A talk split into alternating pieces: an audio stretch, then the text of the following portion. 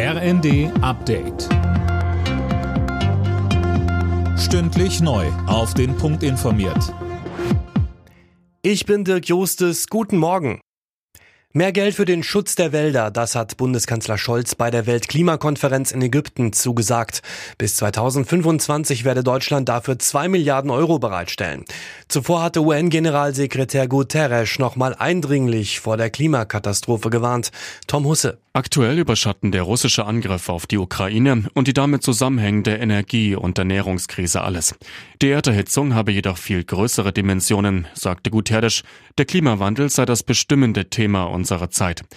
Der UN-Generalsekretär fordert eine historische Vereinbarung zwischen den Industriestaaten und den ärmeren Ländern, um den Treibhausgasausstoß runterzufahren und das 1,5 Grad Ziel doch noch zu packen.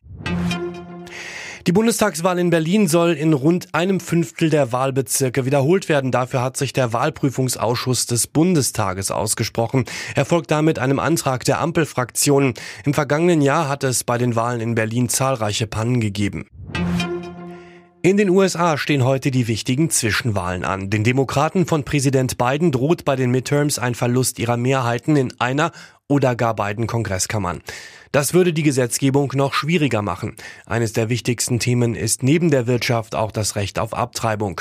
Politologe Michael Dreyer sagte uns. Das hat den Demokraten einen erheblichen Boost gegeben, der vorher so nicht zu erwarten war. Normalerweise sind Midterm Elections jedenfalls auf Bundesebene ein Referendum über die bisherige Amtsführung des Präsidenten. Und da sah es mit den wirtschaftlichen Zahlen nicht sehr günstig aus.